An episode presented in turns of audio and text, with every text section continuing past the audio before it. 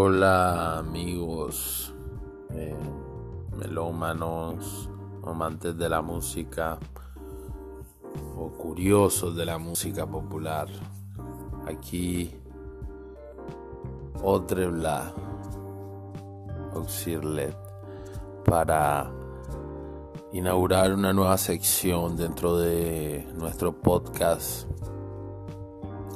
denominado Haciendo Zapping por las décadas. ¿En qué consiste esta sección? Consiste en la recomendación de un álbum de cada década diferente, las cuales comprenderán entre los 60 y los 90, es decir, el siglo XX. ¿Por qué no incluimos los 2000 y los 2010? Pues porque los sonidos están muy frescos, muy recientes, hay mucha gente que que tiene tuvo acceso a muchos álbumes de ese, de este periodo. Y bueno más adelante lo incorporaremos pero en la medida que, que se vaya ampliando el número de capítulos.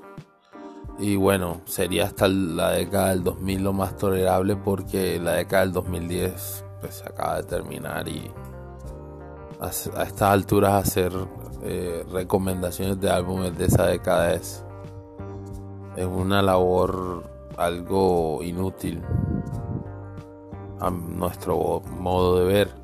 Entonces, como primer capítulo abarcaremos un álbum por cada década, es decir, o sea, recomendaremos un álbum desde la década de los 60 después un álbum de, la, de los 70, otro de los 80 y otro de los 90. Entonces, eh, sin más demoras, iniciamos este expreso de zapping por décadas.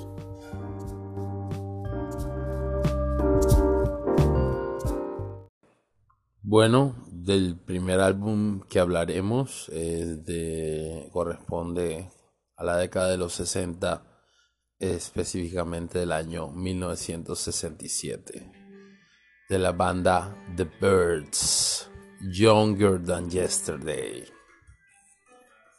Gran álbum. ¿Por qué recomiendo este álbum? Primero que todo, no es eh, no quería entrar a recomendar un álbum de los Beatles porque sobre los Beatles todo está escrito. Y bueno, eh, es la banda de los 60 por excelencia. Eh, la que más ha sido escuchada y digo que no haría ningún, mucho aporte a los contenidos de internet para la difusión del conocimiento de la historia de la música popular si hablase de entrada de un álbum de los Beatles, a lo mejor en algún aniversario, sobre todo en los álbumes más interesantes que fueron la era post-beat de los Beatles, eh, podremos hablar eh, de, de alguno de ellos, pero creo que en otra sección, esta sección la voy a centrar en eh, álbumes un poco, no, no necesariamente desconocidos, pero no tan no tan metidos en la memoria de la gente, no tan conocidos, no tan obviamente conocidos. Entonces, comienzo con este álbum de los Birds que eh, realmente a mi modo de ver es la consumación de de un trabajo de años, es su cuarto trabajo de estudio en donde se venía perfeccionando un sonido al transcurrir de los de los de los de las grabaciones de los de cada álbum. Si bien Miss Tambourine Man que fue su álbum debut y fue en honor a la canción de Bob Dylan y a su vez se le hizo un cover de la misma y se dice que es el mejor cover hecho a Bob Dylan cosa que es discutible. Eh, este álbum realmente consigue lo, la, la, real madurez de The Birds, banda que fue algo efímera lamentablemente, pero que nos dejó esta placa que para ser de los años 60 está a la altura de cualquiera de las bandas evolucionadas de la invasión británica. Es decir, eh, los californianos tenían muy claro eh, cuáles eran los sonidos eh, que estaban a la vanguardia y cómo fusionarlos, además poniéndole su toque personal. Otros datos de este álbum que podemos agregar pueden ser como que fue lanzado en el verano del amor, es decir, el aporte de The Birds al verano del amor. Eh, igualmente tiene cosas interesantes porque incorpora más allá de ese sonido clásico de Birds de folk rock, ya se mete, se inmersa como muchas otras bandas hacen la inmersión a las aguas de la psicodelia y también incluye elementos del jazz dentro de su música. ¿Qué más podemos agregar de este gran álbum? Es un álbum que fue lanzado en diciembre, este, perdón, fue grabado en diciembre de, de 1966 y lanzado posteriormente en el temprano 1967, es decir, el 6 de febrero. O sea que hace poco tuvo su respectivo aniversario. Eh, es un álbum que no es muy extenso, a, pese a la gran cantidad de tracks que contiene, no es muy extenso y fue lanzado bajo el sello Columbia. Ya estos sellos grandes tenían abarcado el catálogo de, de las bandas que ya están destacando cuando el rock explotó y vieron que era una mina de oro por todo lo atrayente que era. Entonces, eh, a nivel lírico también es muy interesante este álbum porque maneja letras muy sarcásticas, temas de actualidad de entonces, eh, temas críticos como So You Want to Be a Rock and Roll Star, que es la canción que vamos a programar eh, en, este, en este programa de hoy, que habla sobre las bandas con talento incipiente que pretenden ser estrellas de la noche a la mañana, lo que evidencia más la busca de fama que el amor por la música. Eh, de eso trata más o menos esta canción. Y bueno, ¿qué podemos decir? Igualmente eh, al, en paralelo o en fusión, más bien en confluencia a los sonidos que incorporaron pues no podemos dejar de lado la siempre presente influencia country, la influencia folk y bueno, todo lo que nutre el folclore eh, norteamericano y sobre todo el sur de Estados Unidos que como todos conocemos es la raíz de la música popular moderna. Sí, averigüenlo. Y bueno, aquí termino mi recomendación, mi comentario, recomendación. Y seguimos con la canción So You Wanna Be a Rock and Roll Stars de The Birds del álbum Younger Than Yesterday. Bueno, bueno, seguimos con nuestro capítulo de el zapping de décadas con la recomendación que nos atañe a la década de 1970 con un álbum del mismo año que inauguró la década, es decir, 1970. El álbum que nos corresponde es la obra maestra After the Gold Rush del canadiense leyenda del rock Neil Young. Este álbum te habla hacia el futuro en cuanto a la influencia que este personaje iba a tener en las camadas de rockeros jóvenes de muchos años posteriores y estamos hablando de muchos, es decir, el legado de Neil Young empieza a finales de los 60. O sea, estamos hablando ya de varios años. hay personas que nacieron ese año y ya se han muerto. y por causas naturales. Y em, desde ese entonces, Neil Young, a mi modo de ver y lo que yo he percibido estudiando su música, porque él la he estudiado, porque siempre fue un artista que me llamó la atención desde que lo observé en una presentación en unos premios MTV de 1993, si no me equivoco, y si, no es un año antes, en donde se presenta con Pearl Jam cantando su clásico Keep on Rocking on the Free World.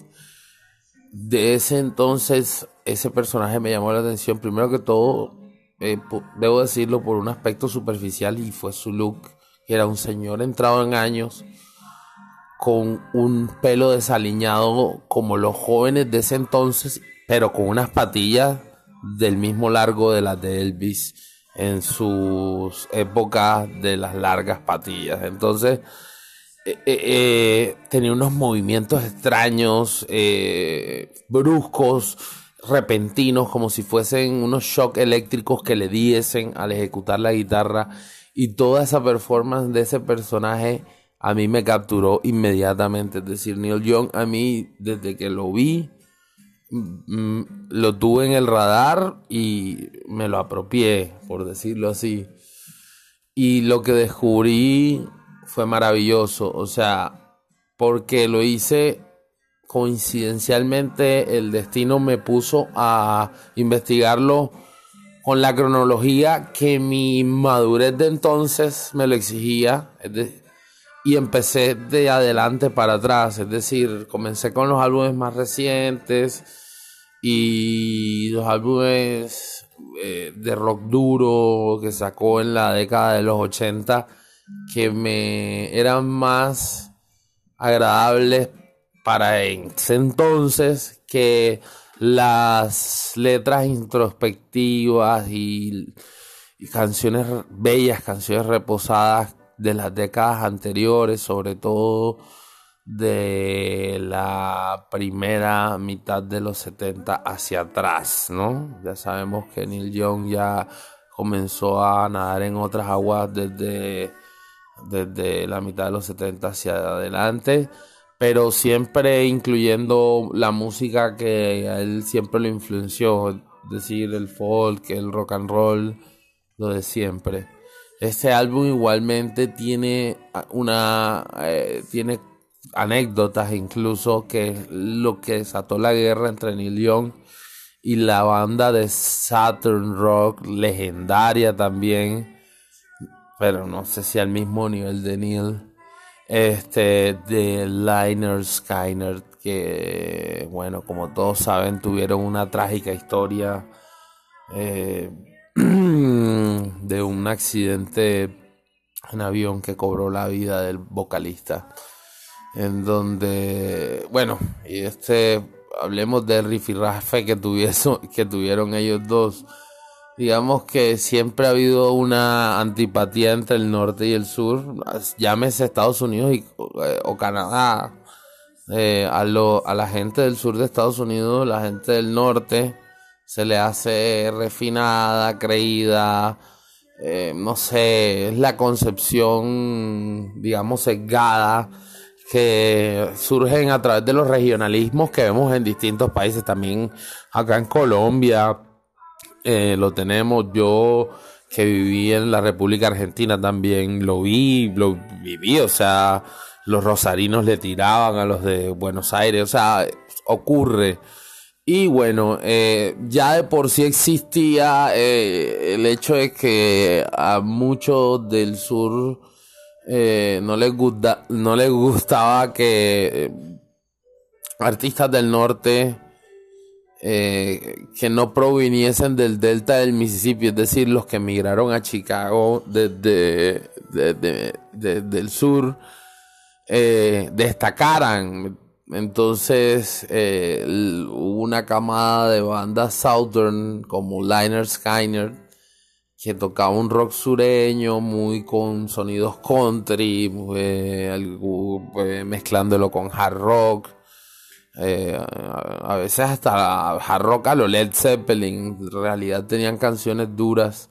Eh, pero bueno, en este álbum, After the, Golden the Gold Rush, del cual estamos, le estoy hablando, hay una canción que se llama Southern Men. Y esta canción desata la polémica porque Neil Young a través de este tema dice, les dice en la cara a la, al, al ciudadano del sur de Estados Unidos, pero yo creo que él se refería al, al ignorante porque pues generalizar es de ignorantes también. Entonces, si Neil lo escribió refiriéndose a todos, me parece que eh, ahí cae en un pecado. Pero yo creo que el, siendo Neil tan inteligente, y lo he probado a través de sus letras y, y sus declaraciones, se refería a ese, a ese, a ese blanco intolerante del sur de Estados Unidos que eh, aparte de ser una persona llena de prejuicios, eh, tienen un pasado oscuro, sus antepasados tienen un pasado oscuro, entonces en esa canción les reclama diciéndoles como en una especie de, de, sí, de reclamo, eh, cuándo vas a pagar tus deudas con, eh, del pasado, cuándo vas a reivindicarte con la raza negra que tanto maltrataste en los campos de algodón.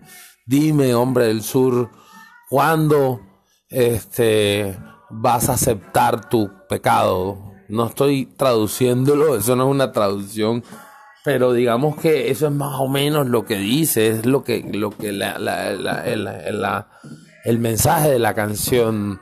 Y eso, es, eso era temerario, atrevido en ese entonces, porque ya sabemos qué ocurre con la gente del sur de cierta gente sur de Estados Unidos. No generalizamos. Eh, hay personas del sur de Estados Unidos en ciudades como Atlanta, como Detroit, que nada que ver con esa mentalidad, incluso en áreas rurales. O sea, generalizar es de imbéciles y es de malas personas. ¿Entiendes? Meter en una bolsa a gente que a lo mejor no tiene nada que ver.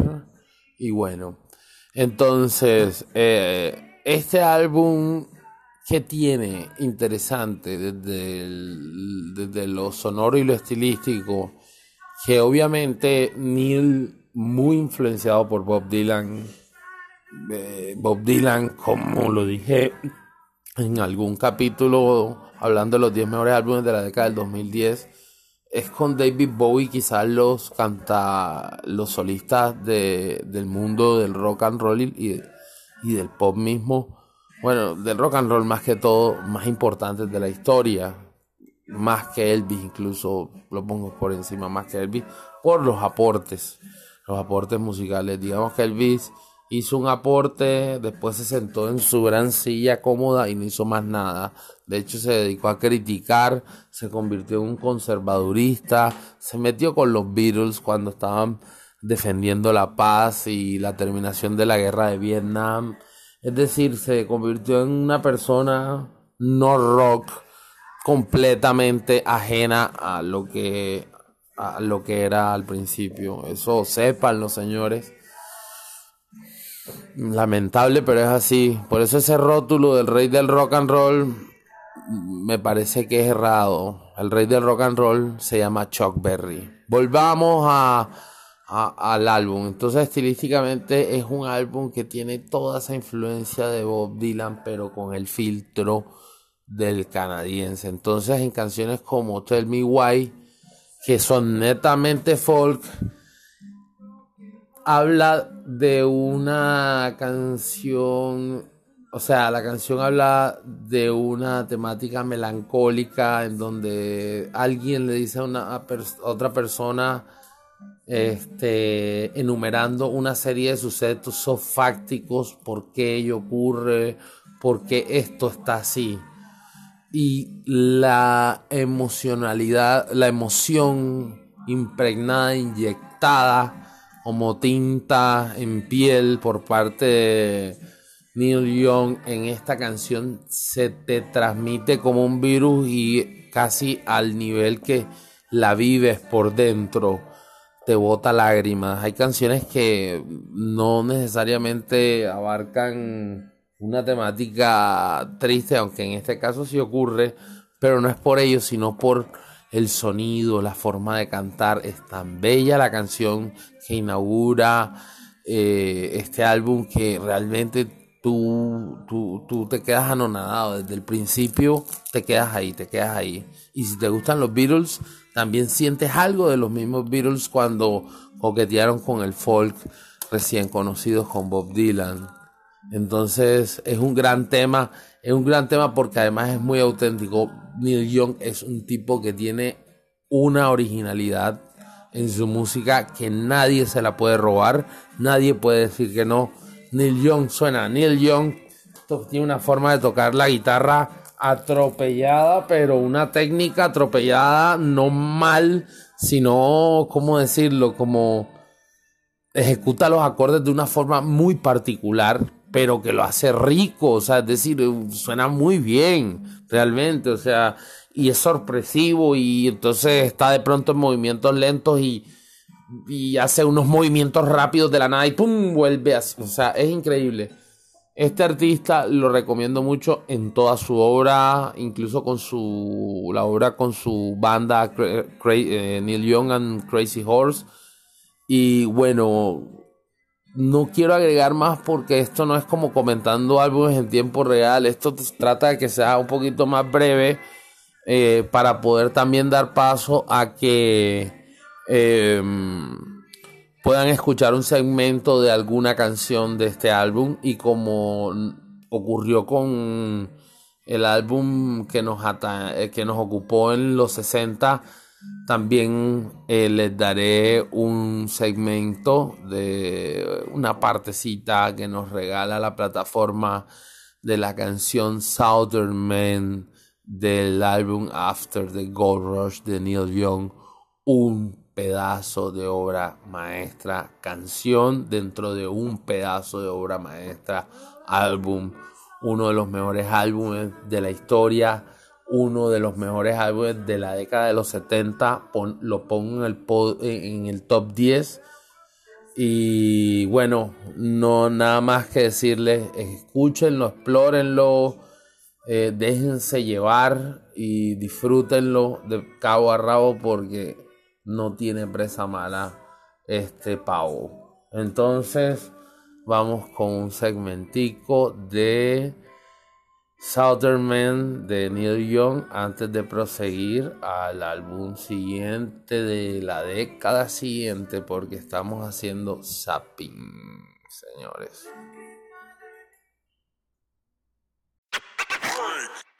Bueno, proseguimos y saltamos en el tiempo a la década de los 80. Esta placa corresponde al año 1984. Álbum icónico para los que conocen de música, de música popular. Una de las joyas de los años 80. Un álbum que comparte título con otro álbum histórico, pero que hasta incluso creo que es mejor que ese, aunque me pueden linchar por afirmarlo. Let It Be de The Replacements, señores. Una de las mejores bandas de los 80. The Replacement tiene, podría decir, tanta importancia al nivel de R.E.M., de Pixies y de, de Smiths. Una banda completamente infravalorada, pero que los conocedores siempre le han dado su, su lugar. Lo que pasa es que esos tributos al talento, esos reconocimientos, no llegan a la gente porque la gente no lee, no busca y se queda con lo que le llega por azares del destino.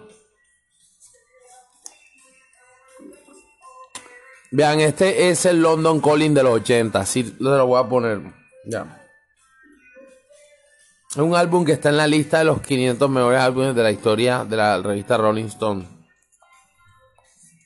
No, detalle menor. Y es una especie equivalente al London Calling de, de, de The Clash. Como lo hiciera The Clash finalizando la década anterior. La suma estilística y las coincidencias con ese otro álbum son increíbles. Dos bandas que provienen del punk, dos bandas que evolucionan rápido. Una lo hizo al tercer álbum, la otra al cuarto. Eh, una banda, una, dos bandas que nunca dejaron sus raíces fuera de su sonido, por más que lo fusionaran. Es la, el álbum que dentro de la discografía de The Replacements es la transición del punk crudo de los primeros álbumes a al sonido, a otros sonidos, a la fusión con otros sonidos, al sonido alternativo. Replacement se convirtió en una de las caras del sonido alternativo, del rock alternativo. Incluyó en el álbum, hay incluido igualmente canciones de punk. Pero tiene unas grandes sorpresas y eh, eh, desde el punto de vista creativo que también lo, lo, lo, lo acercan a de a, London Calling, pero no, no porque suene como London Calling, o sea, ni siquiera se parecen sonor, musicalmente a, a, London, a London Calling, sino por las coincidencias de, de cómo, de cómo, de cómo, de cómo se las arreglaron los compositores para hacerlo, hacerlo algo, un producto original. Y es eso lo que tiene, le da mucha valía a, este álbum, en donde hay una demostración de maestría. Este. En donde se demuestra la capacidad de lo que una banda punk puede hacer, que puede navegar entre varios estilos y que está mal subestimarla a las bandas de punk. Suele ocurrir que muchas veces la gente estigmatiza a las bandas de punk o que provienen del punk como bandas mediocres. Pues escuchen este álbum y cierren el orto. Hay canciones que van desde el más vertiginoso punk, pasando por el rock alternativo, por el country, el folk, el noise. Hay canciones muy pop, una canción que es muy pop, el rock incluso, las baladas y hasta música experimental con sampleos. Sea, hasta eso se incluyó en el álbum. Hicieron experimentación. La parte más fuerte del álbum obviamente es el principio porque ellos hacen la descarga punk en los primeros, sobre todo en el segundo y el tercer track, como para decir, eh, bueno, nosotros tenemos esta raíz, eh, hay un público que todavía quiere este sonido y bueno, hacen esa descarga. Pero lo que viene después en el álbum es simplemente una impredecibilidad increíble que es como andar por un laberinto interesante. De verdad que sí. El álbum es engañoso porque hay canciones que empiezan dando la impresión que son canciones promedio o, aliconas con sonido simple, con el ánimo de engañar como al oyente para posteriormente explotar en multicapas complejas, o sea, y además la ejecución de guitarra es magistral, magistral. La creatividad de esta banda era única. Yo estoy seguro que esta banda es referente de muchas de las que hoy se denominan bandas grandes. Sino que ya no tenemos en tantas entrevistas de los artistas donde hablen de la música, hablan de sus giras, de qué van a hacer, de cómo viven, pero no se habla de música a veces, ¿no? Eso es muy triste. Este álbum es una obra de arte y uno de los álbumes del, de los mejores álbumes de la historia con el hecho en contra de ser homónimo a otro álbum muy famoso pero dentro de la discografía de los Beatles no es que sea muy querido el Let It Be, ¿no? Aunque no lo considero un mal álbum, yo lo he escuchado en reiteradas ocasiones y Parece un buen álbum, lo que pasa es que para los estándares de los Beatles el listón estaba muy alto y bueno, ya sabemos qué pasa cuando le ponen el listón alto a una banda y es que está obligada casi siempre a hacer obras maestras. Aparte que fue, bueno, toda la historia que está detrás de ese álbum, de que los Beatles ya estaban ya desgastados, no se aguantaban entre ellos supuestamente. George Harrison estaba harto, Paul McCartney harto, todos hartos y bueno. Que va. Bueno, en fin, pero este va del Let It Be de Replacements. Ese que estuvo incluido también en la revista, en los 500 de la revista Rolling Stone y que es una obra maestra. Hay canciones que son baladas de piano, hay canciones que comienzan como un sonido genérico de rock pop de los 80 para engañarte, pero a la mitad de la canción se convierte en algo complejísimo, o sea, es una genialidad de álbum. La portada es, espectacular, una foto a blanco y negro en donde los integrantes están sentados en un tejado de una casa, eh, una foto muy casual y realmente Aquí les dejo esta recomendación, explórenlo. Todo esto es con el ánimo que exploren por sí solos. Por eso no me explayo mucho. Trato de no hacerlo. Soy muy jetón, muy verborrágico, pero eh, trato de explayarme mucho porque la idea de estos podcasts también es que ustedes investiguen y se armen su, se formen su propia percepción de la música, la conozcan y la disfruten. Y bueno, los dejamos con un temita de este álbum. Bueno, no un temita, no el tema completo, un fragmento de un tema de este álbum denominado Sing Your Video, que es una de esas canciones engañosas de las que yo les he hablado. Continuamos con el, la siguiente, nos vemos a la siguiente década.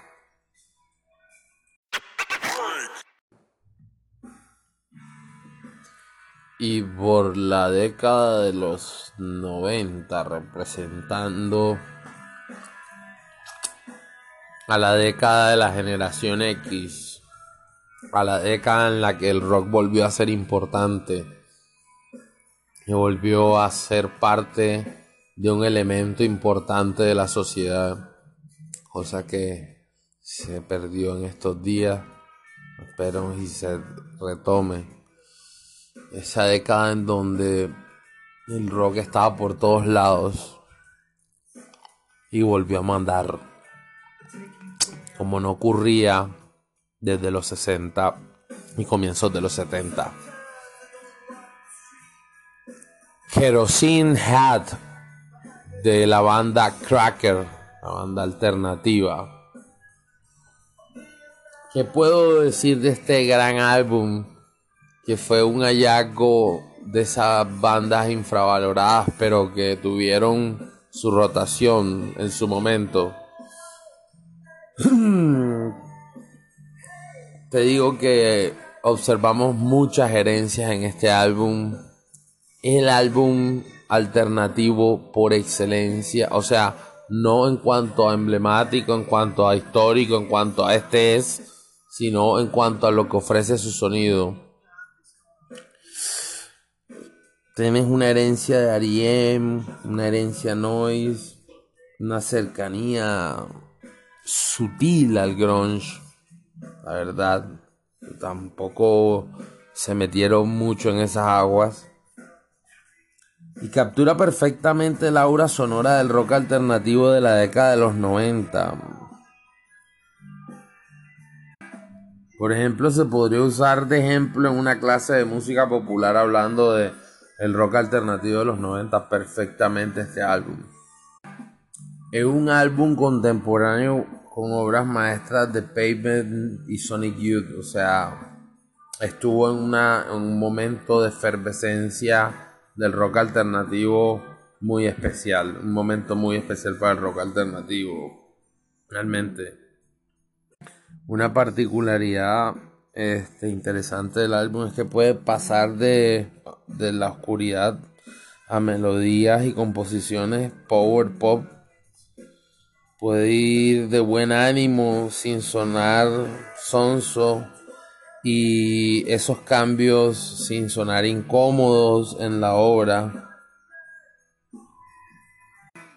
Incluso en ciertas canciones combina lo melódico, que es lo que predomina en la parte vocal, con rap, con voces rasgadas, eh, con voces rasgadas a lo, a, los hardcore, eh, lo que le da un, también un matiz interesante al disco. Se siente realmente una cohesión entre el trabajo de los integrantes o sea, el trabajo en equipo, desde lo sonoro, ves el, aporte de cada uno y, cómo cada uno da, da su contribución a la gesta de ese sonido, ¿no? Que se obtiene en este álbum, en este magnífico álbum. Por lo que eso, por lo que eso sumado a, la, a los factores que mencioné con anterioridad, te dice que tiene una paleta sonora muy amplia.